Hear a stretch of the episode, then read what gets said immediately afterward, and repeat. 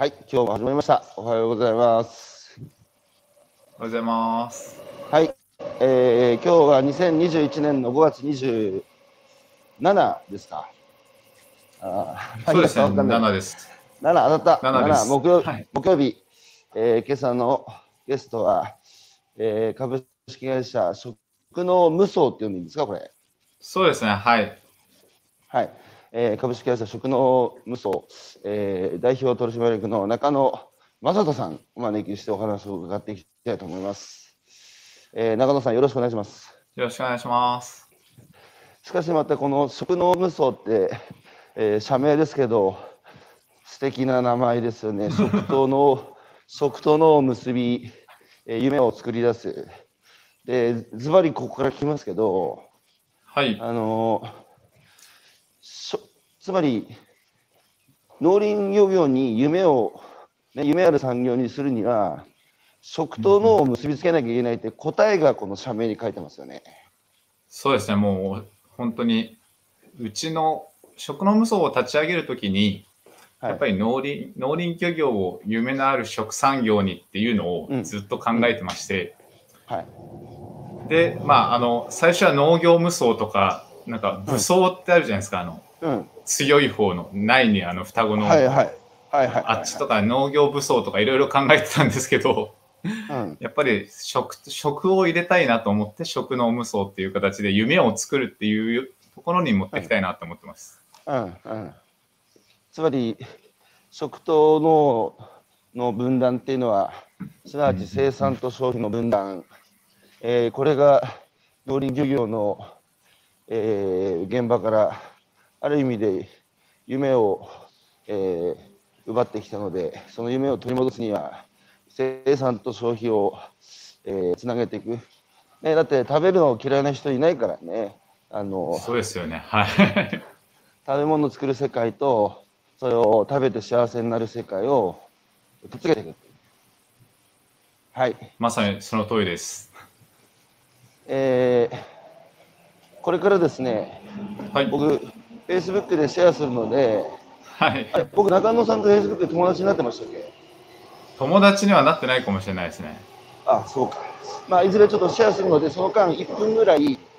えー中野さんから中野正人さんがどういう人なのか何者なのか自己紹介をいただいてもよろしいでしょうか？あ、わかりました。はいお願いしますはい。と、改めまして、食農無双の中野と申します。えっと、会社自体は、2019年4月に立ち上げたばっかりなので、丸2年が経ちました。私自身は、あの、農家でも何でもなくて、千葉県千葉市に生まれてるんですけど、まあ、出身は、父方の出身は福岡なので、まあ、九州男児だと勝手に思い込んでます。で、もともとは金融マン、野村証券に就職をして7年間本当に支店で営業をしてたんですけども、まあ、縁があって野村アグリプランニングっていう野村証券内の農業とか、まあ、農林漁業のコンサルをする会社に出向することができまして、まあ、それから7年間ずっとこう現場農林漁業の現場を全国各地回りながらいろんな経営者と会いながら刺激をいただいて、まあ、2019年4月にま起業するご縁をいただいたと。いうような流れで今自体はもう本当に生産者農林漁業者の現場に入って支援をしたりとか販路開拓とか先ほど言った食と農をつなぐための活動っていうのを結構やってます。こんな感じでいかがでしょうか？ああありがとうございます。はい。あの野村証券入って何年目であの脱藩して起業したんですか？そうですね。あの脱藩というと14年になりますね。丸14年働いて脱藩しました。あ、14年じゃあサラリーマンやってたんですね。そうですね、7年間、もう本当に野村証券の証券マンをやっていて、7年間はその子会社でコンサルティングっていう形で農業に関わってたって感じです。なるほど。あの中野さんの農業との出会いっていうのは、あの野村証券に入った後、えーはい証券証券マンとして、えー現場歩く中で農業と出会ってるんですか。それとももう自分が育っている環境にの中に農業ってあったんですか？えっとですね、これあの皆さんに聞かれるんですけど、あの本当に出会ったっていうのは出向してからになるんですね。2011年はい。に出向してからになるんですけど、まあ、子供の頃からですね、まあ、うんたまたま父親が食品会社だったのもありますし、うん父親があのお兄さんがあの福岡で魚をさばいていたりとか、うん。父親の弟さんがあのずっと東京で八百屋をやってたりっていうね、食は常に身近にあった感じなので、なるほど。結局そこに引き戻されたんじゃないかなって自分では思ってます。なるほど。じゃあ、育っえー中野さんが 育った環境に、の近くに、えー食べ物を作ったり、取ってきたり、売る現場っていうのが、身近なところにあったんですね。そうですね、はい。うんうん。で、あの、実際野村証券入って、えー2011年って今お話ししました？そうですね、はい。2011年って震災の年ですね。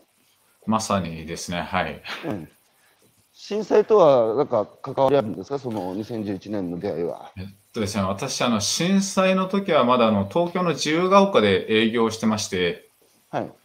で、もう、あの、その地震直後の時って、あの、自転車で目黒通りを走ってて、あの、うん。東京都内であの、被災をしてます。うんでうんまあ、その後やっぱりテレビでその津波の様子とか、もう本当大変な様子を見て、野村証券でもそのボランティアとかいろいろ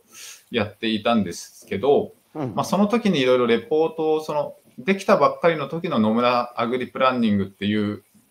まあ、先輩私の直属の先輩になる方がレポート書いたのとかを見ながらちょっとなんかこう農業分野で何か野村アグリだったらできるのかなっていう期待を持っている社内公募に申し込んだ感じですね。おー目黒目黒目黒通りを自転車で走行中に被災あの、えー震災に遭遇した。はい。自転車乗ってても分かった？やっぱ揺れてるのって。いや、そうですね。本当に、あの、ビルの窓とか信号機がすごい揺れてるのを違和感を感じたらいきなりドーンって、あの、じ自転車乗ってても上下に揺れてる感じが分かりましたね。でも自転車でよかったですね。だってその後自転車でか帰れたでしょ。そうですね。あの、自転車で、あの、いろいろ動き回ってました。いやー中野さんだ人気ですね。なんかいろんな方から「おはようございます」のコメントが。あ、本当ですか？中野さん聞いてますよ。斉藤優さん、えー坂口大輔さん。あ中野さん、はい歯の歯の歯歯の調子は大丈夫ですか？そうなんです。ちょっと2週間前の親知らずを抜いたんですけど、それがなかなか治らなくて、昨日も病院行ってました。え親知らず抜いて腫れて痛みがなかなか収まらなかった系ですか？それ、まさにそれです。いやーしんどいよね親知らずあそうなんです。そうなんです。しかしあの中野さんはあの大学お出になって社会人になるときに、なんでまず証券会社選んだんですか？ですね、あの恥ずかしい話なんですが、その頃ってに、まあ、私が卒業したのって2005年とかで、はい。就職、氷河期ど真ん中で、私たちが入るとき、はい。2005年入社っていうのがちょっと間口が広がったぐらいだったんですよね。うん。なので、その時はもう、なんかね、今の、今でいう皆さんみたいに起業とか、なんかこう、社会貢献とか全くなくて、とりあえず大企業に入ろうっていうのが周りもほとんどだったですね、大学は。なので、それでもう、恥ずかしい話も、何がやりたいよりは大企業い片っ端から受けて、たまたま受かったのが野村証券っていう感じだったです、当時は。しかし人間変われば変わるもんだねそうですね、はい。いやでも今中野さんのいろんなねメッセージ読んでるとあのものすごい義憤に駆られてやっぱり今の一次産業のあの置かれてる、えー状況に対してねある種そのふつふつの内面から湧いてくるそのなんつうか憤りっていうかあのおかしいだろこれっていうすげえこの人も熱い人だなと思ってたんですけど。はい。だけど、だけど就職活動してる頃は、とにかく就職氷河期だし、安定した職業を求めて大企業を片っ端から受け、野村証券に受かったっていう感じだったんですね、最初はね。そうです、まさに。はい。これで、でさ証、証券会社で働く中で、やっぱその農業と出会ってね、で、はい。それまで、それまで身近なところに、あの、親族の方で八百屋やったり、あの、漁業、農業っていうことを、えー身近なところでなんとなく、えー見てきてて、で、社会人になって、えーよりこう解像度を高めてね、今の一次産業の実態どうなってるんだっていうのを、うん数字とかも含めて知るにつけ、その中野さんの中で何がどう変わっていったんですか？そうですね、あの野村アグリプランニングに2011年に出向して、当時ちょうど6次産業化って、あの要は生産者が加工販売するみたいな。あもうその頃から言っ農てま言ってましたけ？ども、その頃から。水もうそうなんです2011年に、あの農水省が要は法律として施行して、要は皆さん6次化やりましょうって言った時に、ちょうどたまたま飛び込んだ感じなんですよね。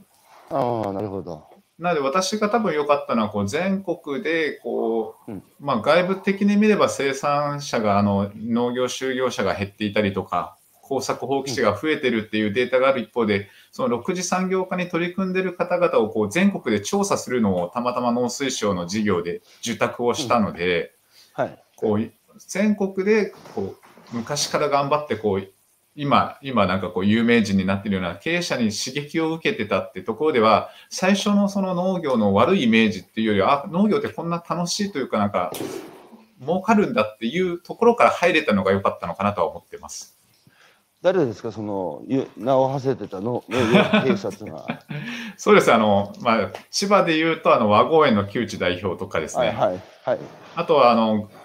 群馬県のグリーンリーフの沢浦社長とかって、本当に全国各地を回ってました、当時。うん。あのね今で、そうですね、今でいう古都京都の日本農業法人協会の会長をやっている古都京都の山田社長とか、彼らが成長している姿をこういろいろ調べながら、付き合いながら、どんどん見ていくと、うん。その食っていう分野までこう生産者が入り込めると、マーケットって広がってるんだなみたいにこう感じるようになったのがきっかけですね。それ、そこもう少し詳しく聞きたいんですけど、はい、その、作るところだけじゃなくて、その、まあ、食、つまり、えー消費者の方により近づいた農業をされてたわけですね。まあ、6次産業化っていうぐらいだから。で、それは具体的にその方々は、どんなふうに食に入り込んでたんですか？そうです。あの、まあ、当時今、今でも言われてるんですけど、マーケットインプロダクトアウトって、なんかこう、作ったものをとりあえず、あのいあの言い方を直というと、今までは何も考えずに作って市場に出してたものを、やっぱりこう消費者目線とか、あとは例えば外食の利用する側の目線でこう商品開発をする、カット野菜だったり、カットネギだったり、うんあとはこう観光向けにターゲットを決めて、まあ、和歌山だったらオレンジジュースを売るとか、なんか当たり前のことなんですけど、きちっとこだわりを持ってやってる方々が、こうどんどんどんどん差別化できてるなっていうのは感じてましたね。なるほど。あの農業の場合、特にも、ね、消費社会からある意味でせ、えー言葉選ばずに言うと切断されて、えーあんたたちは作ってるだけでいいよと、えーあとはこっちで何とかするからっていう形で食と農の分断が、まあ、分業と言ってもいいのかもしれないですけど、えー戦後の日本でやっぱり、えー貧困脱却時代ですから食べ物もなかったですからね。ものすごい当時は合理的なあの、えー役割分担だったと思うんですけど、はい。それがこうね、えー成熟した社会になって食べ物も溢れるようになってでそのなんだやっぱ農業に求められる役割変わってきましたよねだって食べ物ない時代は作っただけ売れただろうけどこれだけ溢れると 選ばれなきゃいけなくなってますからだから農家もマーケティングだブランディングだって言い始めてるじゃないですか。はい。ここで、なんかやっぱ農家がプロダクトアウトになるのは分かるんですよね。で、僕も東北食べる通信やってて、もう本当に完全にプロダクトアウトで、うんで、やっぱ農家の思いだとかね、えーそのこだわりだとか、そういうのをちゃんと伝えてね、えー理解してくれた人に売るっていう、そういう基本は前提はあったんですけど、とはいえ別に農家だけじゃないじゃないですか、世の中。そうなんです。そんなはいそれなりにみんな思い入れ持ってね、えー作ってて、ただ、それがちゃんと消費者に伝わらないと、全く価値が生まれないわけで、だけど食の、食と脳が分断されてきたやっぱり一次産業っていうのはもう完全にマーケットインの視点がないから、だから、なんつうかこう、ね、自分が作ったものをある種、なんかこう、ね、えーめでてさ、あの、本当に手塩にかけて育ててきたからこそ、もう誰もが思い入れ持ってるんですけど、うん。あえてね、消費者会に出す前にちょっとこう突き放して、冷静に自分の商品の魅力って何なのかって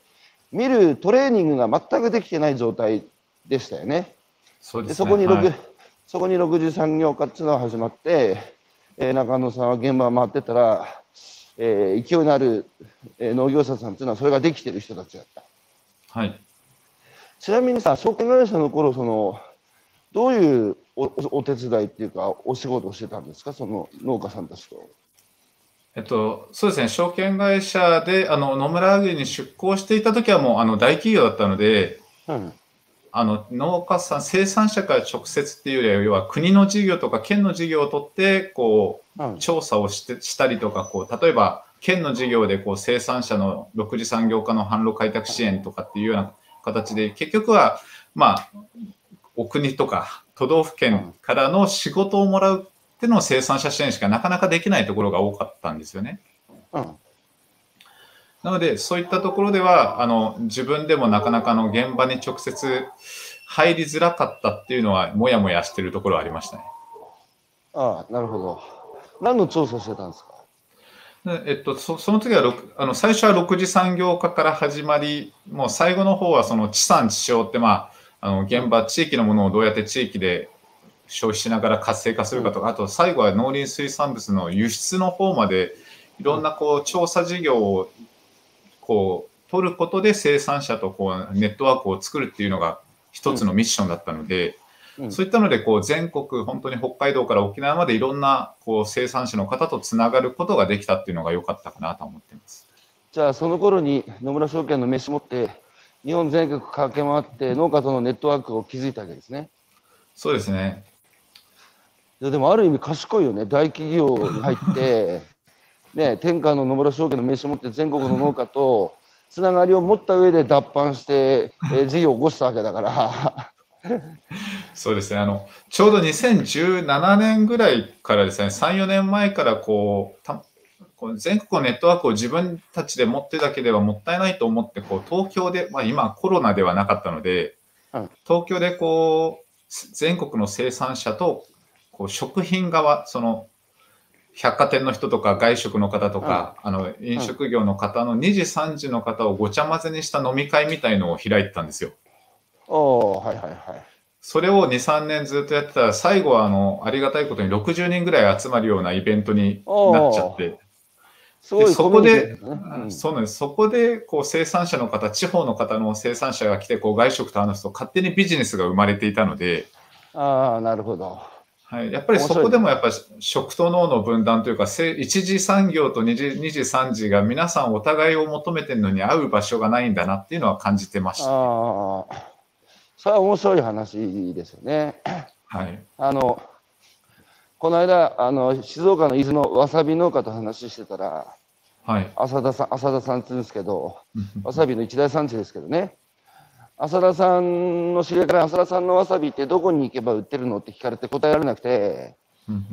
で、まあ、農協さんに聞いたらしいんですようちらの作った出荷したわさびはどこのスーパーで売ってんだって言ったらうん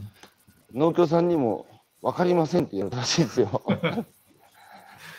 ね、さ象徴的じゃないですか。そうですね。でね、この前、はいこの前ね、ある農協の、ね、役員がね、言ってましたよ。あの、もちろんね、農協が、その戦後の日本の農業の発展にね、えー寄与してきた事実はもちろんあるわけですけど、その人はね、農協がやってきたことの最大の失敗は、えー生産と消費を分断してしまったことだって意味軸も言ってましたね。あんたたちは作ってるだけでいいと、えーあとはこっちで何とかするからっていうのが結果として、えー食べる人と作る人を遠ざけてしまってね。いわばそのマーケットインのかけらもない、えー そのプロダクトアウト一辺倒のね一次産業になってしまった。っていう話をされてたのでやっぱその方もどうやって食と農を結びつけていくかっていうのはこれから農協としてもね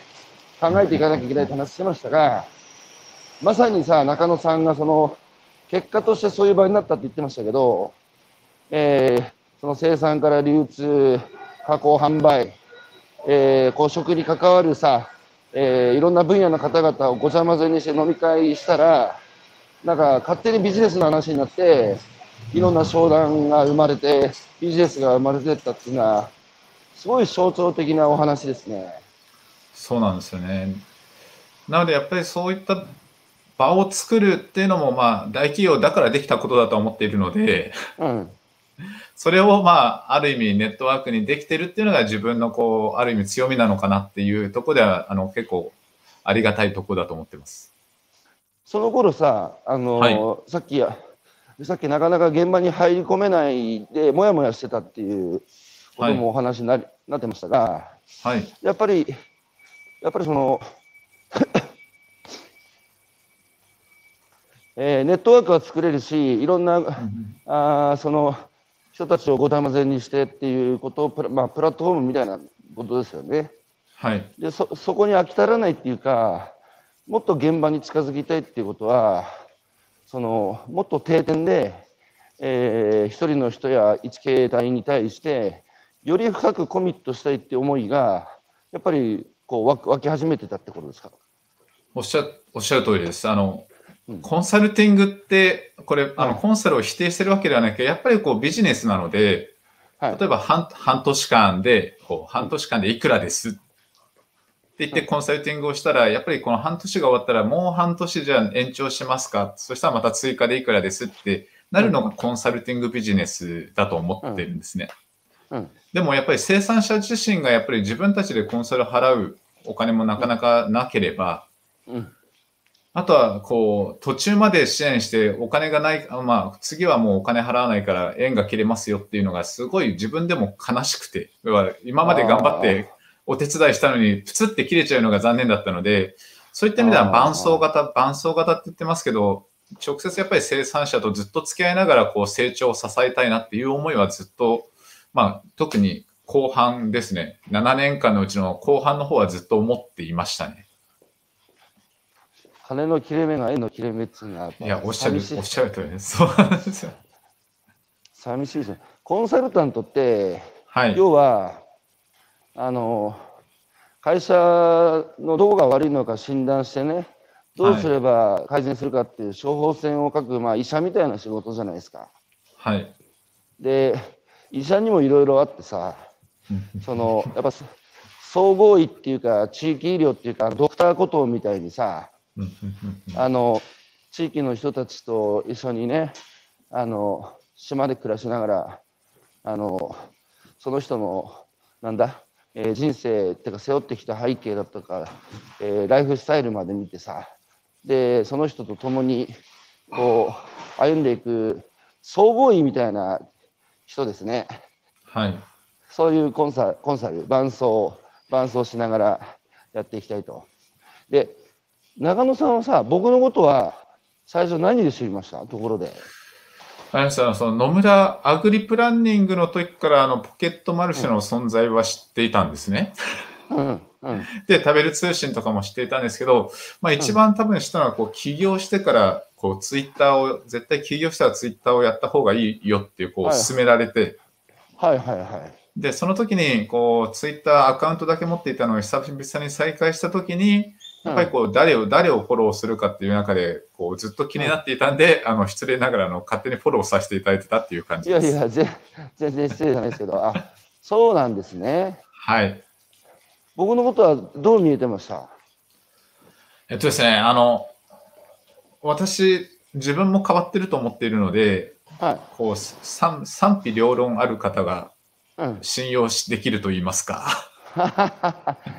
まあ特にあの私がそのフォローし始めた時ってちょうどあの田畑さんをこう、はいはい。外部顧問みたいに迎えて、はい結構こうえ、まあ、盛り上がってるというか。うん。賛否ありましたね。そうなんです。よ でもありましたしあとはやっぱりコロナになってからはそのあの、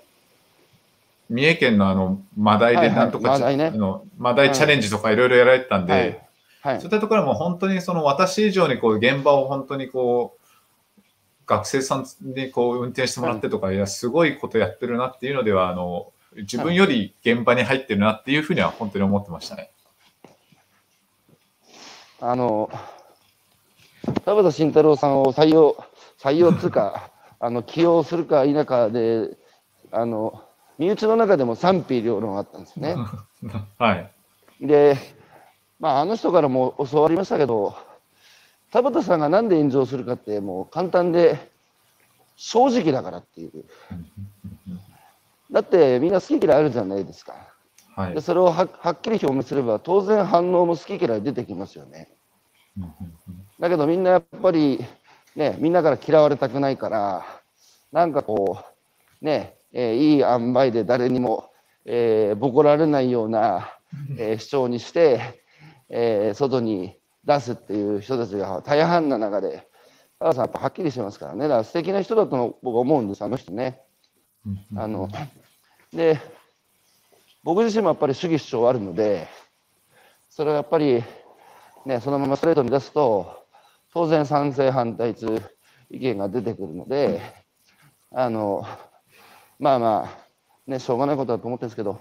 しかしさ、大企業っていうか、会社勤めしてる人って、これ偏見かもしれないですけど、あんまりその SNS、ツイッターとかフェイスブックとか、はい。あの、やってる人少ないですかね？そうです。あの、特に、これ、あの、もうやめて2年経つけど、野村証券自体も本当 SNS での発信って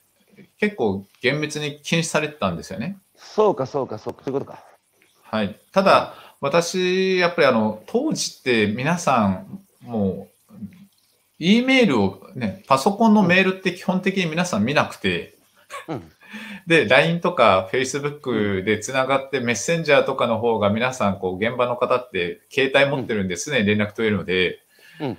そうすると、結局、生産者とつながるって言ったら、当時メールよりは SNS の方が早かったっていうところでは、こう、表立っては発信できなかったんですけど、私はその分、そのグループを作ったんですよ。この農業分野の。はいはいはい。で、そのグループに、こう、閉鎖型のグループで、こう、全国の情報とかをどんどんそこに流していたので、うんうん。それをやって今、そのグループも、あの、800人ぐらいになってくれてるんですけど、グループの名前なんていうんですか？あの、恥ずかしいんですが、We have a dream っていうですね、ネットワークは無限大みたいなあの副題つけたその Facebook グループがあるんですけど、?We have a dream. はい。しかし大人、大人になると、ちょっとこっぱずかしくて言えないようなワードを、あの、ね、中野さんの会社の名前もそうだし、そのコミュニティの名前もそうだし、素敵ですね、中野さんってね、みんな使えなくなってくんですよ、こういう夢とか、夢とかドリームとか、こっぱずかしくなって大人になればさ、やっぱはい。実態が伴わなくなっていくので、い、や、現実は現実はって言ってる中でさ、そんな夢なんて寝言言ってんじゃねえよっていう ね感じになっていく人たち多いから、あのね、素敵ですね、それを惜しげも恥ずかしげもなく使うっていうのは。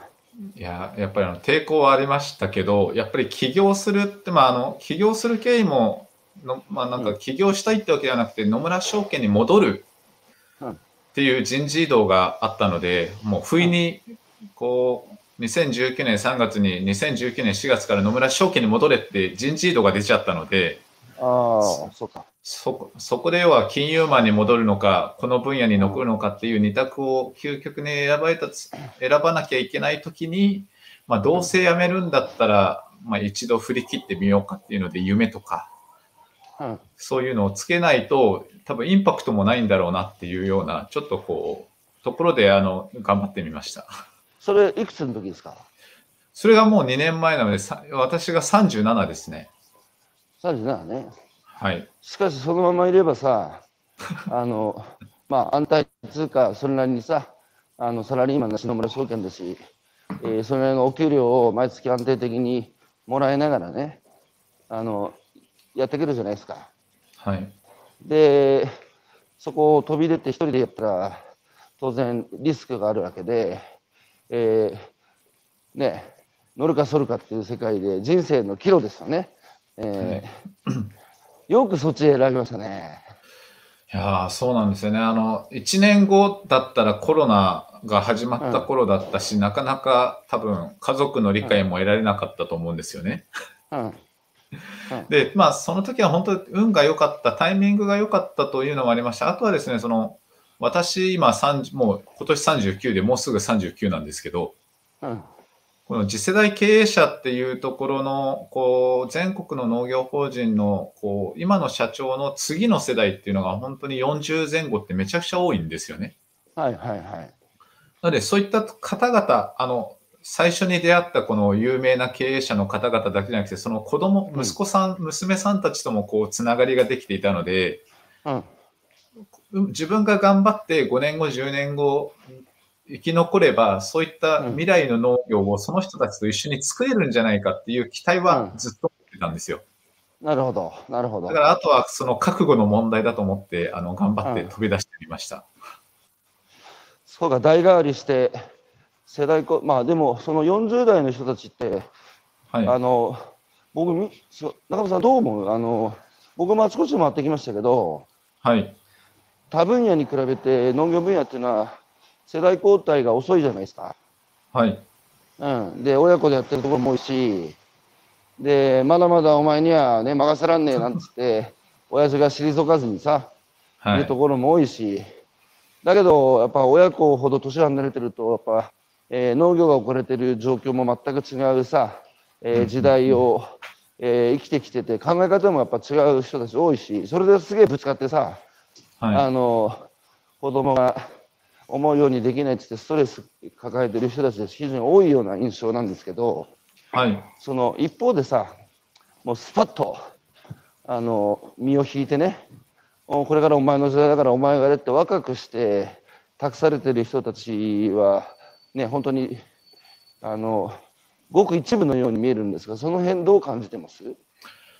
あのおっしゃる通り、本当にその親子関係ってもう両極だと思ってまして、うん。やっぱり今でもその父親がまだ退かないとかよく喧嘩をして離農までしちゃった知り合いとかもいるので、もう農業やめちゃったみたいな。そこは永遠の課題だと思いながら、ただ一方でこう、その次世代と付き合って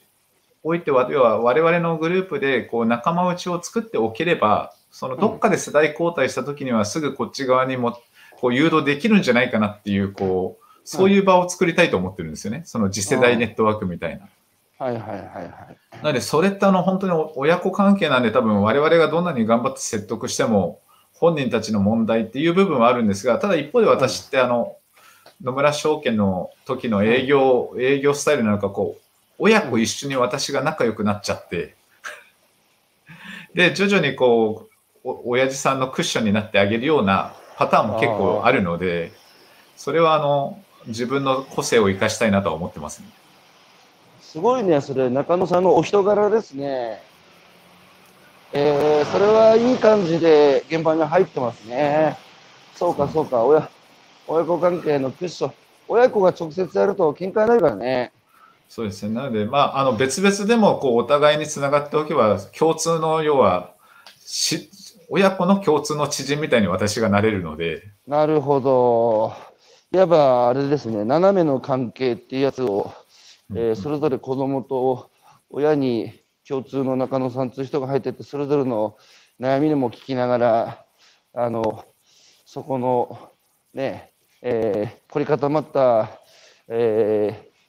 複雑に凝り固まって絡み合った糸をほぐしてって、えーすごいいいことしてるね。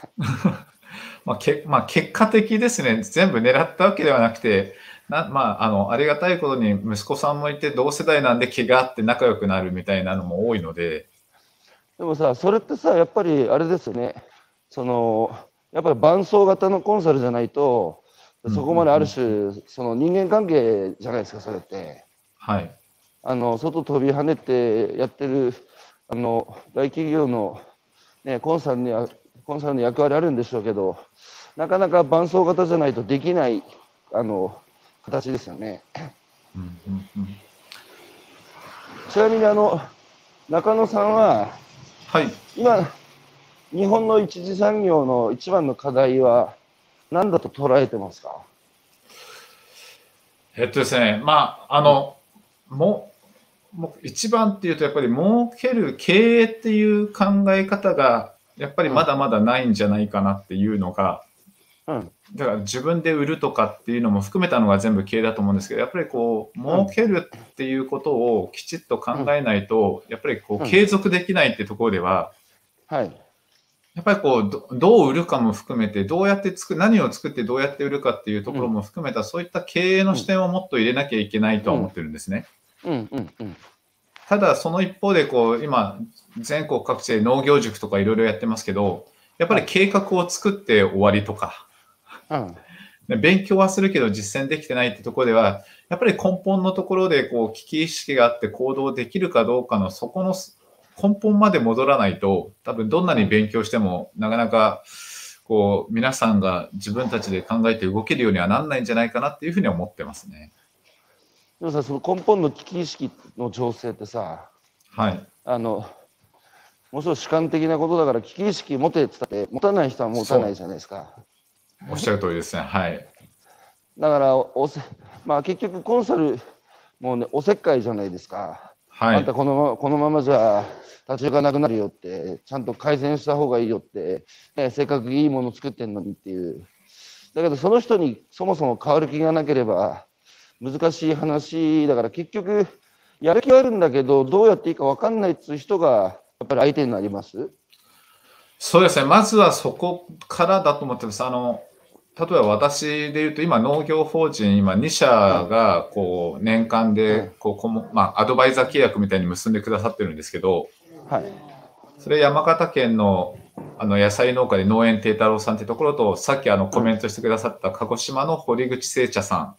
ん。はいはいはい。っていうのは、両方あの、経営者が同い年っていうのも多分ありがたい話なんですけど、うんうん。なので、彼らはやっぱりこう次世代というか、まだ農業界で言ったら若い中で、こう私のネットワークとか、私のノウハウを参考にさせてほしいとか、使いたいっていうことで、こうわざわざお金を払ってくれてるんですよね。なるほど。なので、やっぱりこう、まあ、当然私もかあの家族もいて、生活もあるので、ボランティアだけでは生きていけない中では、しっかりとこう、お互いウィンウィンな関係を築けないと、私も多分契約更新してもらえないですし、うんうんっていうところで、まずそこから始まるのかなと思ってます。で、そういった方々が、こう、伸びていく中で、まあ、その周りを巻き込んでいくのか。うん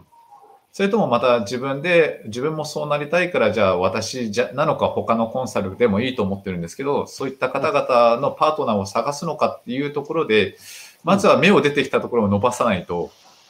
あの、行政、まあ、言い方ですけど、行政ボトムアップって難しいなっていうのは、あの、ずっと7年間、大企業にいた時には感じてましたね。ああボトムアップ？その要は全員を平等に引き上げようっていうのはあの行政的な考えになっちゃうんですがそれって現実的には実は難しいことだと思っていてうんまずはこの変わりたい人たちを変えていくっていうところから始めてますね私は。ああ。僕もそこはね同じ意見で。あのみんなを一緒に底上げするっていうのは難しいですよね。はい、あのよく被災地の避難所でも見られた光景なんですけどその皆さんね全部流されて困っているところにいろいろ支援物資が届いて、えー食料とかもそうでしたけどだけど配らないからなんで配らないんですかって、えー役場の人に聞いたら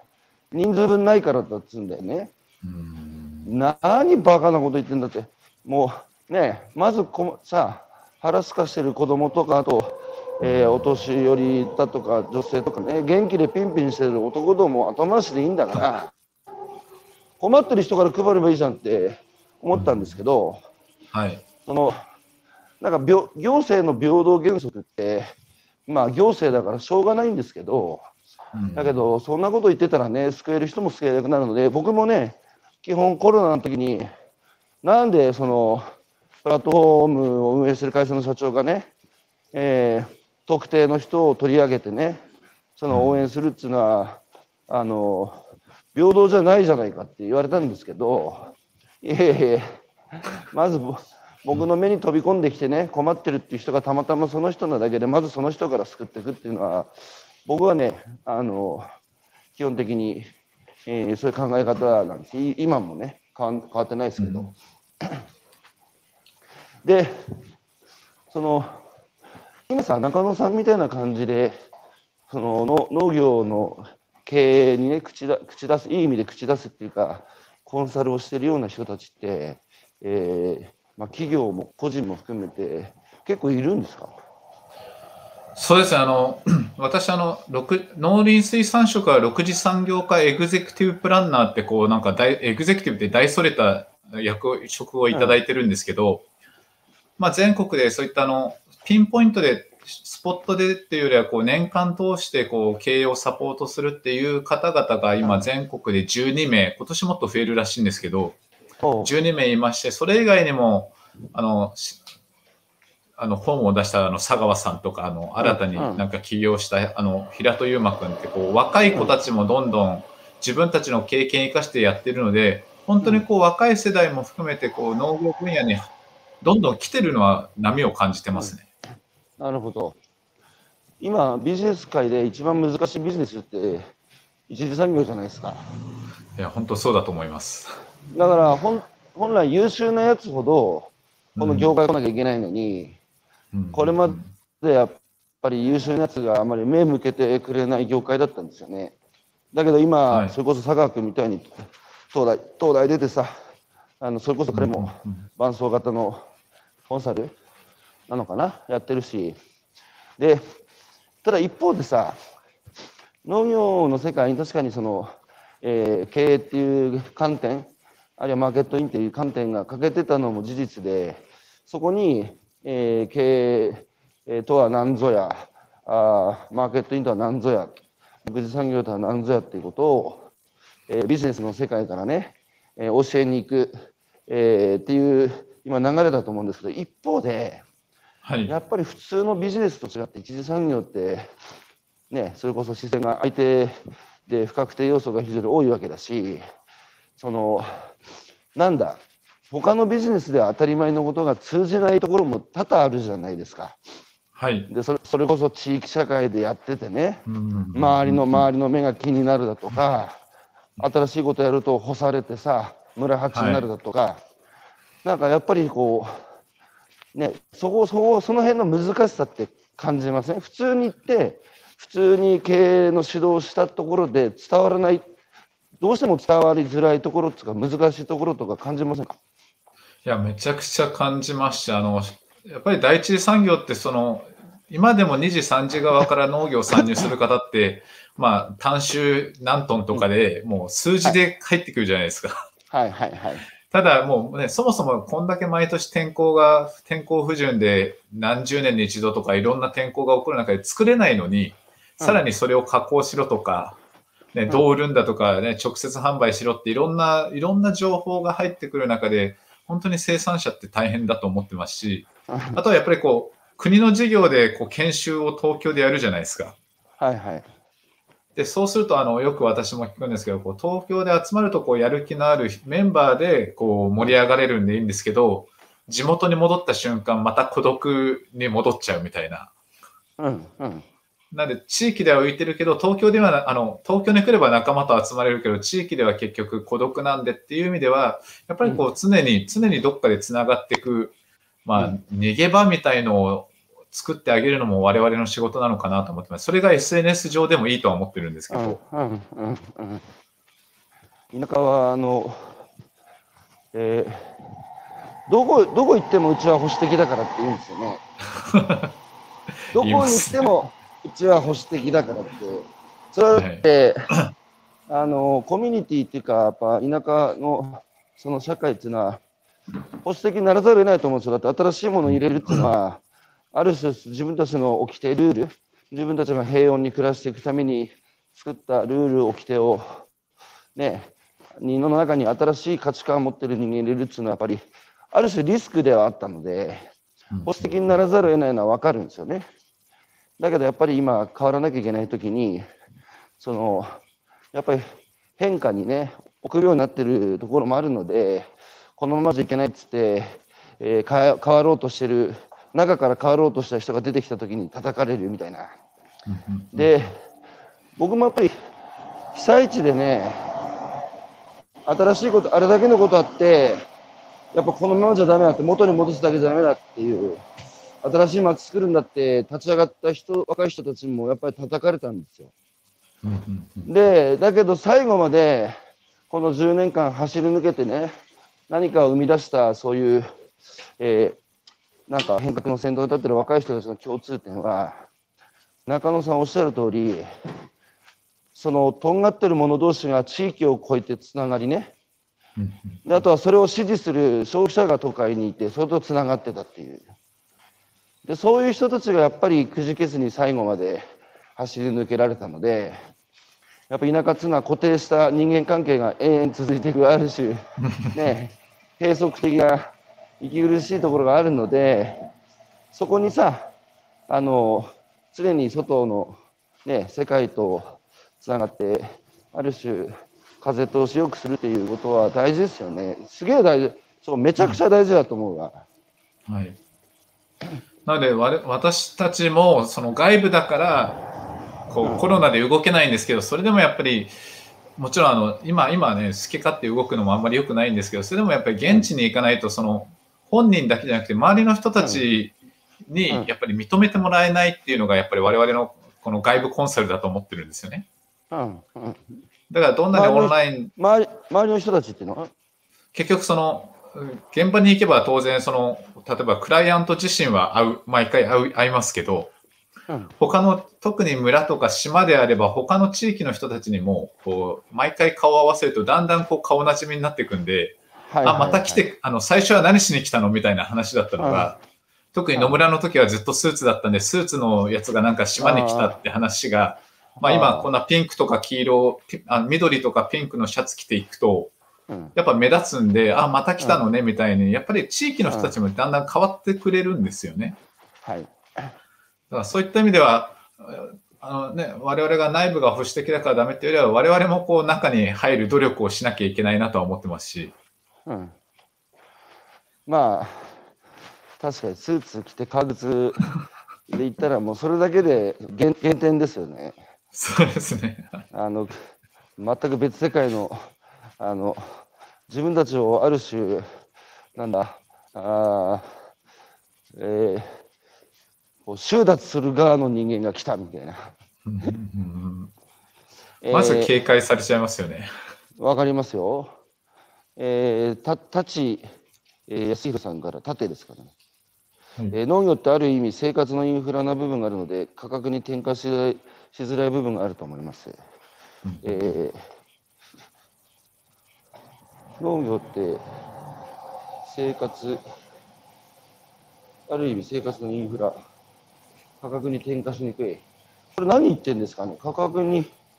あれじゃないですか、やっぱりスーパーとかで言うと、やっぱり食材になるので、うん、多分こう、じゃあトマトをいきなり2倍にできるかとか、ね、うん、なんでこの過去20年、30年スーパーで値段が変わらないっていうのも含めて、やっぱりなかなか価格を上げづらいんじゃないですかっていうようなイメージな気がしますね。でもさ、600万トン以上捨ててんだぜ、この国。そうなんですよね。はい。それでさ、なんか、600万トン捨ててんですよ、食い物。そしたら値段上げていいんじゃねって普通に、子供でも思うと思うんだけどね。だってこれだけ食べ物捨てるってさ、ありがたみないからでしょだっていつ行ってもスーパーにさ、安く売ってたらさ、ありがたみなくなるじゃないですか。だから、僕はねあのエンゲル係数が下が下がるのは社会が豊かになった証だって、えー、社会学校で学びましたけどだからある意味でね社会が豊かになったってことなんですけど物価の上昇を考えると食べ物だけが異常に下がってるんですよね。もう食べ物の価値は地に落ちた。なので、僕はね、食べ物の値段ね、上がるべきだと思ってるんですよ。で、そうすると、それは金持ちの議論だって話にすぐなんですよね。だけどそれはなんかなんですか命の射程が違うっていうかだってねあの一般家庭の1か月の生鮮野菜の出費の比率って2%とかなんですよ。それが3%、4%に上がるとさ、なんかスーパーで野菜の値段上げると家計を直撃してママが困ってるみたいな取り上げられ方ばっかりしてるけど、たった2%が3%で上がっただけですよ。他何に使ってんだって話じゃないですか。いや、おっしゃる通りですね。携携帯電話に1か月いくら使ってるんだ、以下で。えー、まあ、交際費、今コロナで交際費あんまつかないかもしれないですけど、要はね、より命に直結する食べ物には払えないけど、そうじゃないものに払ってるんですよ。だから、なんか、ね、結局、10円さ、高い、えー牛乳、背景がわかる、まあ、50円ぐらい高くても、ね、背景がわかるさ、あの、安心安全なものを飲んで、で、それはポジティブコストだと思うんですけど、で、それでさ、け健康寿命を伸ばすのと、なんか今さ、あの、とにかく安ければいいっつうのでさ、あの、ルーツもわからない食べ物ばっかり食べてね、で、やがてなんか病気になって、最後医療費ね、ネガティブコスト払ってベッドにくりつけられてさ、死ぬんだったらさ、同じ金払うんだったらどっちがいいいいのよって話なんですよね。ネガティブコストとポジティブコスト。そうですね。はい。えーヨーロッパの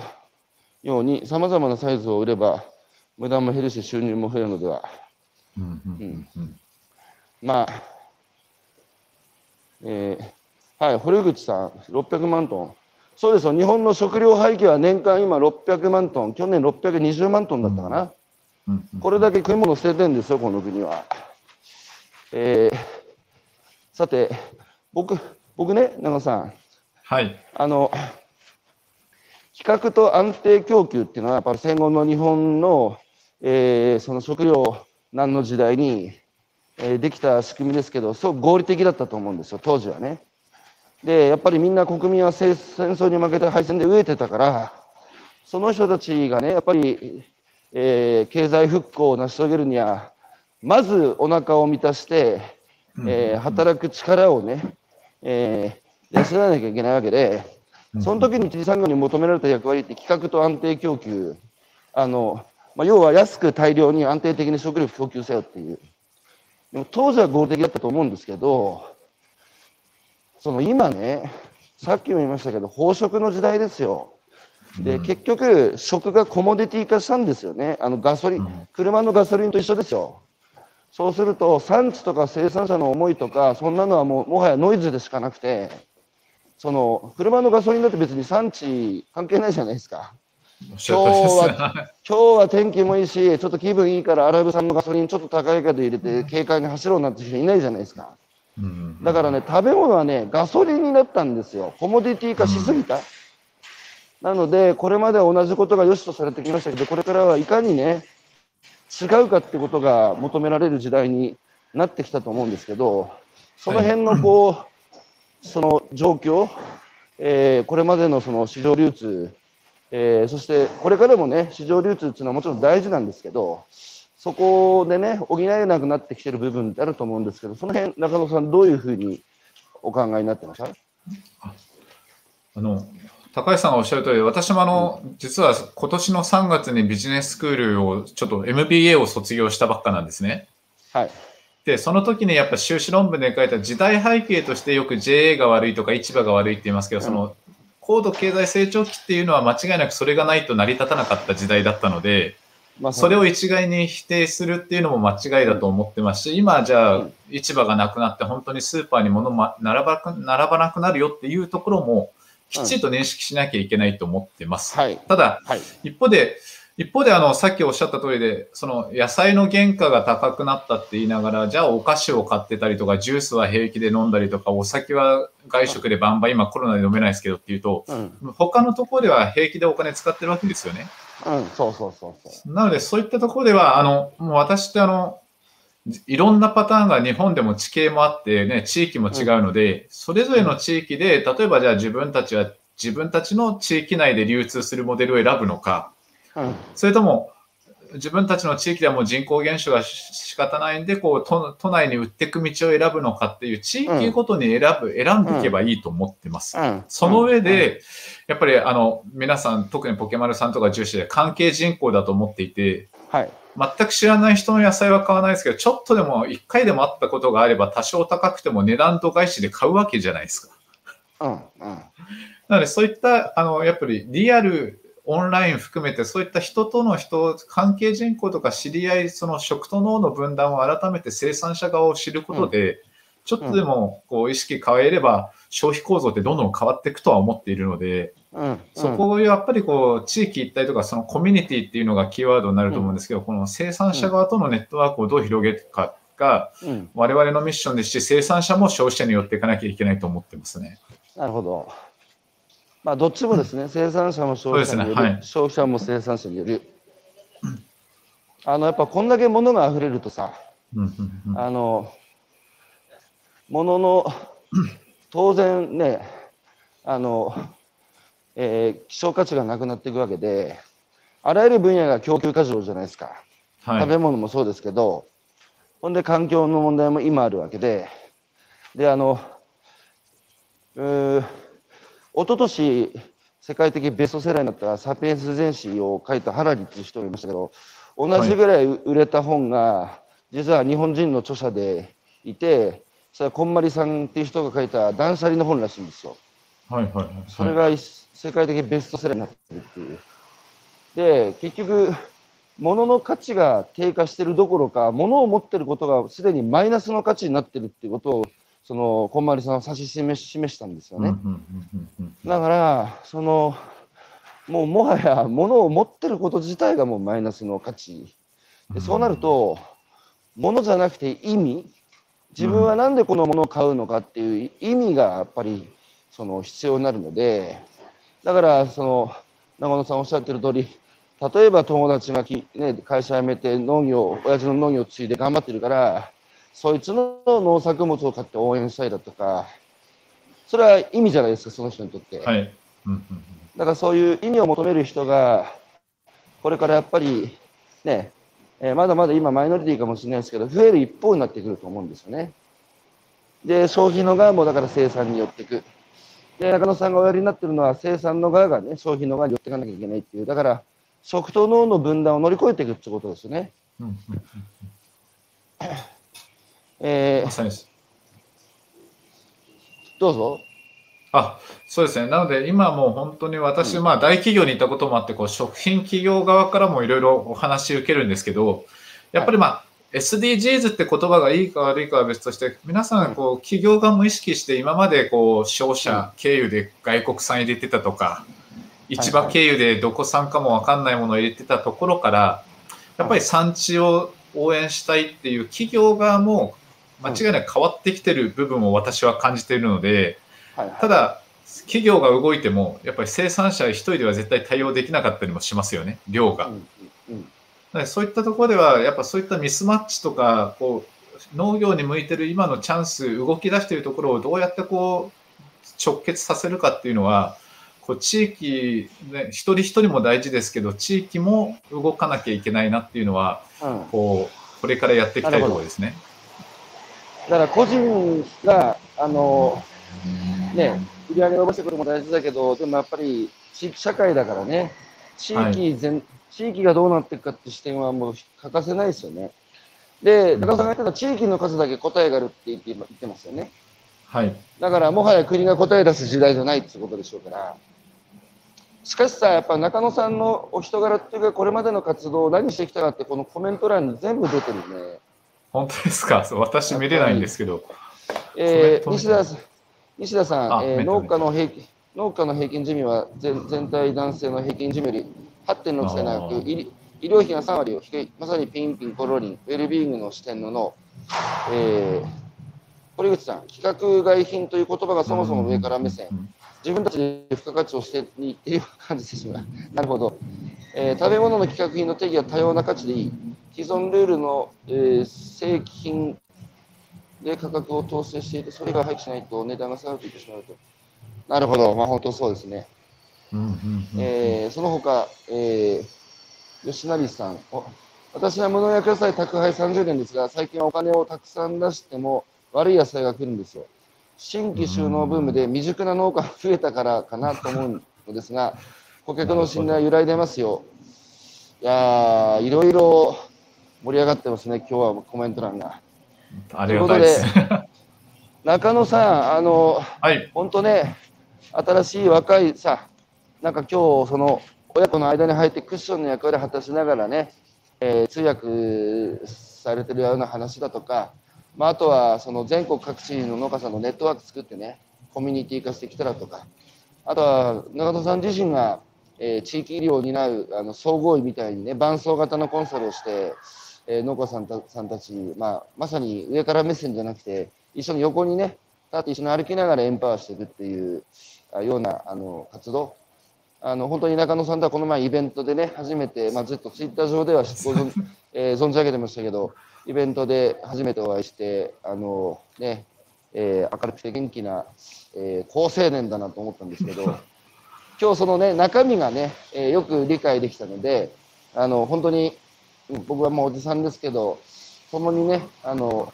なんだ、このままじゃいけないので、あの、僕も頑張っていきたいと思ってるんですけど、あの、一緒に頑張っていきたいなというふうに、もちろんです聞いて思いました。よろしくお願いします。はい、ということで、こちらこそよろしくお願いします。えー今日はね、えー食の無双、本当にね、言葉を言葉にしてみるとすごいおどろおどろしいんですけど、無双って。うんだけど漢字を見ればね、もう一目瞭然です。中野さんがやりたいことが会社の名前になっている食と脳を結び夢を作る、えー食の無双株式会社、ね、食の無双の中野正人さんから1時間お話を伺ってきました。中野さんどうもありがとうございました。どうもありがとうございました。引き続きよろしくお願いします。こちらこそ良い一日をお過ごしください。どうもあありがとうございまます。